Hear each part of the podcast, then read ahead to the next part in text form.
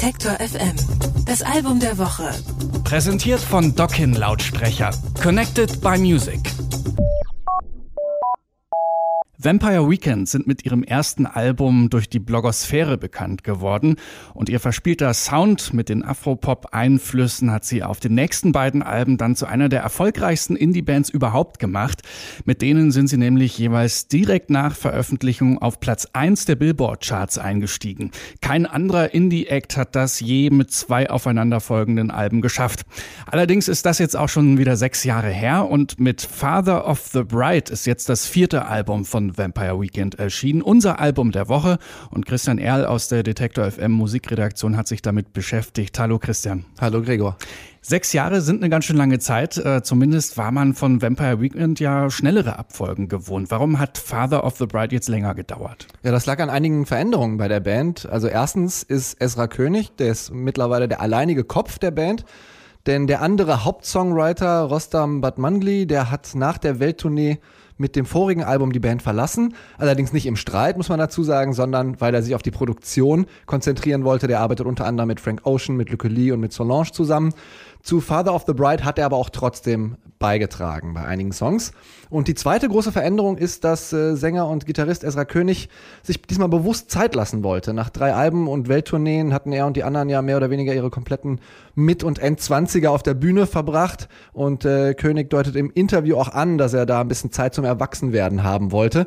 In der Pause ist er dann auch Vater geworden und hat einmal die Küste gewechselt. Er ist nämlich von New York nach LA gezogen, wo das Album auch größtenteils entstanden ist. Also viele Veränderungen äh, bei Vampire Weekend. Hört man das und die Besetzungswechsel auch auf der neuen Platte? Ja, ich würde sagen, man hört es vor allem im Songwriting. Esra König hat sich heftig an Folk und Country orientiert diesmal, sowohl musikalisch als auch textlich.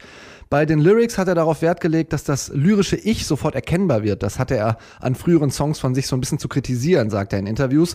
Und auch musikalisch sind Country-Einflüsse nicht zu überhören, mal mit leichtem Saxophon beigemischt, wie in Stranger, mal mit Tambourin und Piano, wie in Harmony Hall.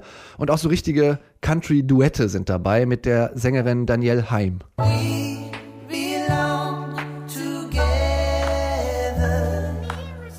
Baby, there's no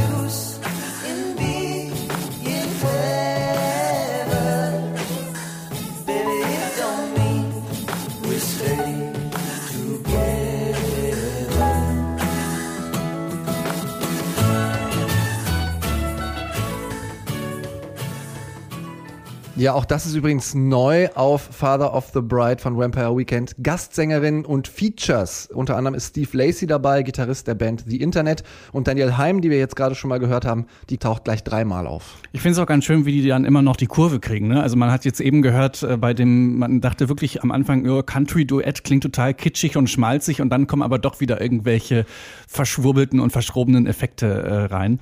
Das können Vampire Weekend ganz gut.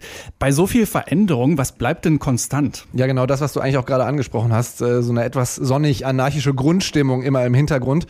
So richtig voll frontal und genau so gemeint, wie es sich zunächst anhört. Das ist ja eigentlich nicht der Stil von Vampire Weekend und ist es auch diesmal nicht. Es gibt da oft so eine uneigentliche Ebene, einen doppelten Boden. Das fängt ja schon bei der Kleidung an.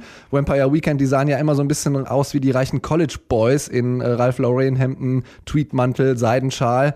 Und Vampire Weekend sind zwar alles auch Elite-Uni-Absolventen, aber eben nicht die Goldman Sachs Banker geworden, sondern eine Indie-Band. Und diese Vielschichtigkeit, die schimmert auch musikalisch immer wieder durch. Einer der ersten Sätze im Track Sympathy, It's not that serious. Und dann stiefelt da so ein technoider Bassdrum los und ein Kontrabass über spanisch anmutende, fast flamencohafte Gitarren. Oder halt auch die Nummer Sunflower mit dem eben schon mal erwähnten Steve Lacey, die hat auch sowas comichaft Verspieltes.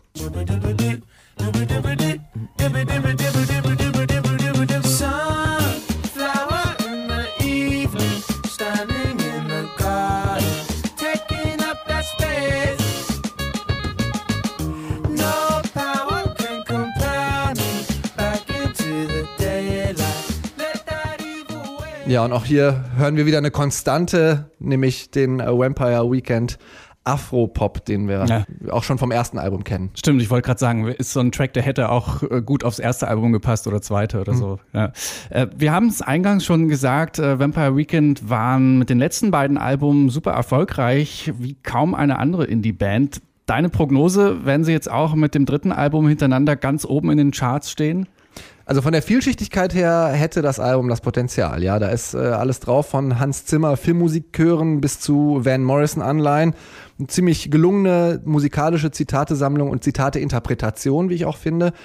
Und wem es dann das eine oder andere Country-Zitat zu viel ist, der kann einfach einen Track weiter skippen, denn es sind immerhin 18 Songs auf dem Album, ist eher ein Doppelalbum, muss man sagen. Und insgesamt äh, ein typisch Vampire Weekend sonniges Album.